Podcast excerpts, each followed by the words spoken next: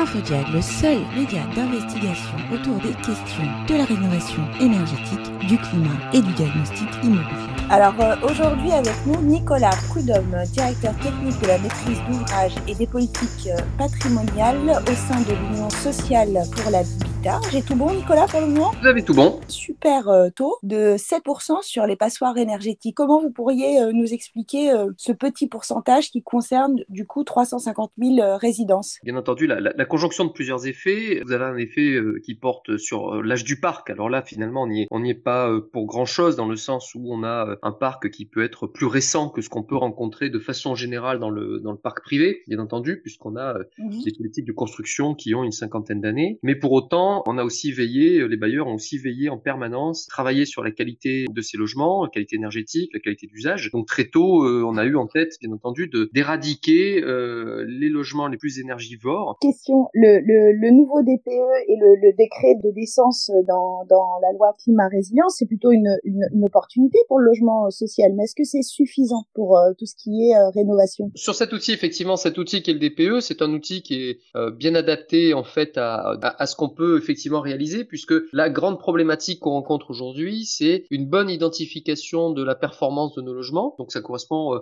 je dirais, à l'état d'esprit de, de, de, de, la loi d'une part climat résilience et, et, et, puis de la réforme du DPE d'autre part, c'est-à-dire de disposer d'un DPE plus fiable. Donc ça, c'est quelque chose à laquelle on adhère totalement, puisque nous sommes dans une phase de diagnostic de la performance réelle. Et quand on dit la performance réelle, enfin, vous voyez donc très bien de quoi il s'agit, c'est-à-dire de ne pas passer par euh, des consommations, où là on a quand même un effet d'usage, mais bien par euh, des éléments qui sont un peu plus dans, dans, dans l'intrinsèque de la construction. Donc on a une réforme qui est sur l'état d'esprit de la fiabilité et de la prise en compte de la performance technique du bâtiment euh, nous, nous, nous, convient parfaitement. Mais beaucoup d'experts, notamment de terrain ou de militants associatifs, disent que on nous a endormis un peu avec cette loi climat et résilience, notamment sur le plan du logement, puisque on est encore sur l'incitation à la rénovation et pas l'obligation à la rénovation. Elle va, elle va frapper d'indécence un certain type euh, de, de, de logement, euh, d'étiquettes. Hein, euh, vous avez l'étiquette G pour 2025, l'étiquette F pour 2028, l'étiquette E pour 2034. Et pour des, des professionnels, des bailleurs professionnels,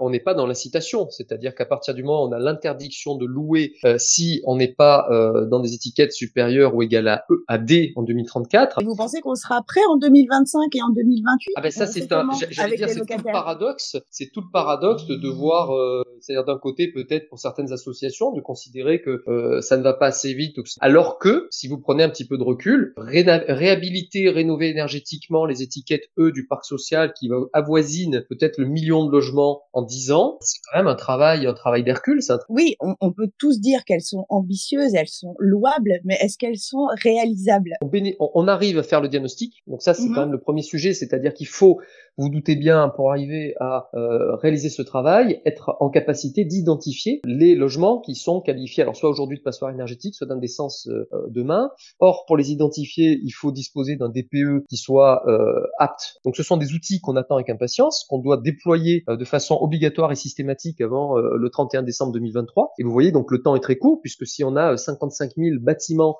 à traiter en deux ans, et c'est à partir de ce diagnostic qu'on va pouvoir réellement coller entre guillemets les bonnes étiquettes. Bon, donc nous on est très curieux de voir qu'est-ce qui va changer, dans quel sens, quels logements sont concernés, et c'est à partir de ce diagnostic qu'on sera capable de euh, planifier des interventions. Donc vous voyez qu'en fait, ce qui pêche entre guillemets, c'est aujourd'hui la mise à disposition de l'outil qui n'est pas encore fonctionnel. J'aime beaucoup votre euphémisme sur euh, le côté pas fonctionnel, parce que si j'entends un petit peu ce qui se dit dans le secteur, des diagnostiqueurs, des agents immobiliers, ce DPE apparemment c'est une catastrophe. C'est une catastrophe dans le sens où il y a peut-être une précipitation à le mettre en œuvre, ce qui était prématuré. À nouveau, c'est pas de déployer un DPE. Nous, on était dans les starting blocks pour pour y répondre, mais c'était mmh. l'outil tel qu'il était défini qui nous semblait pas totalement abouti, puisque vous avez même des logiciels qui seront homologués que au 31 mars 2022. Donc ça veut dire qu'il y a une, incertitude hein, euh, juridique avec un DPE opposable. C'est quand même un petit peu embêtant de pas avoir de logiciel homologué avant cette date-là. Panorama. Vous pas Nicolas. Dans, dans trois mois, apparemment, le nouveau DPE du nouveau DPE du nouveau DPE sera fonctionnel. C'est ce qu'on nous dit. Alors moi, moi, je vous dis à nouveau, euh, on n'a pas de réticence, euh, on n'a pas de réticence à le mettre en œuvre. Pas de, pas de problème avec ça. Et, et, les problèmes, ils vont commencer à venir euh, de ces effets ciseaux, mhm. c'est-à-dire que euh, si on doit avoir fait tous les DPE collectifs de tous nos immeubles avant le 31 décembre 2023, encore faut-il avoir le temps physique de pouvoir les réaliser. Et donc vous, vous nous parlez de la difficulté du temps physique, mais il y a aussi une autre difficulté qui est financière. D'après votre présidente Emmanuelle Cos, oui. elle annonce en entre 80 000 et 100 000 euros de travaux pour chaque logement. Est-ce que vous pouvez nous en dire plus? Alors moi je pense que c'est un, il y a peut-être un mélange des genres. Hein. C'est une parce que parce que les chiffres, on en parle souvent avec Emmanuel Cos.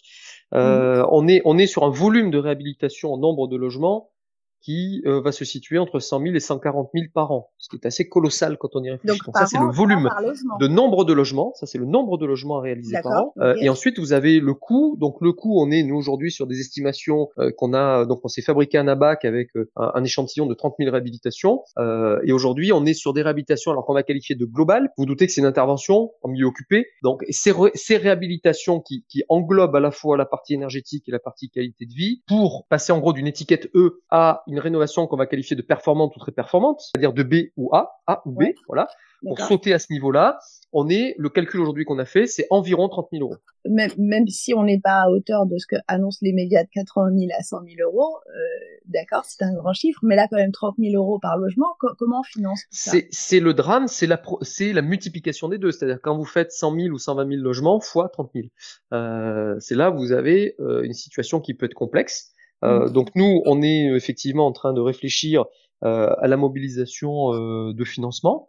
Hein. donc ces financements, ça peut être sous forme de prêts, ça peut être des financements, enfin voilà, en partie en oui, fonds propres. On a entendu parler de beaucoup de choses, de prêts à taux zéro, d'un plan de financement pour chaque chaque famille, de, de, de l'emprunt longue durée, des montages de ce type-là.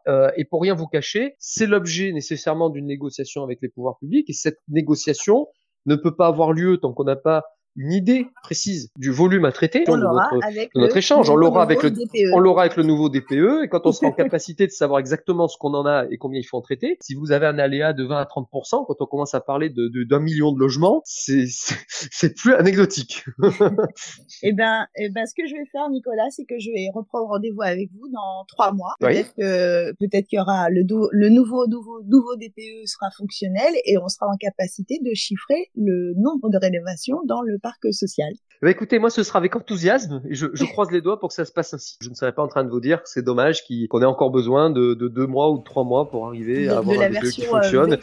Euh, la, la, bêta 525 euh, et qu'on pourra progresser parce que parce qu'on a aussi, euh, à un moment, on, on, on, ne conteste pas les dates, euh, les dates de mise en œuvre. Euh, par contre, il faut nous donner les moyens déjà au moins de faire le diagnostic. Hein. Eh ben merci beaucoup Nicolas. Je vous en prie. Bonne soirée alors.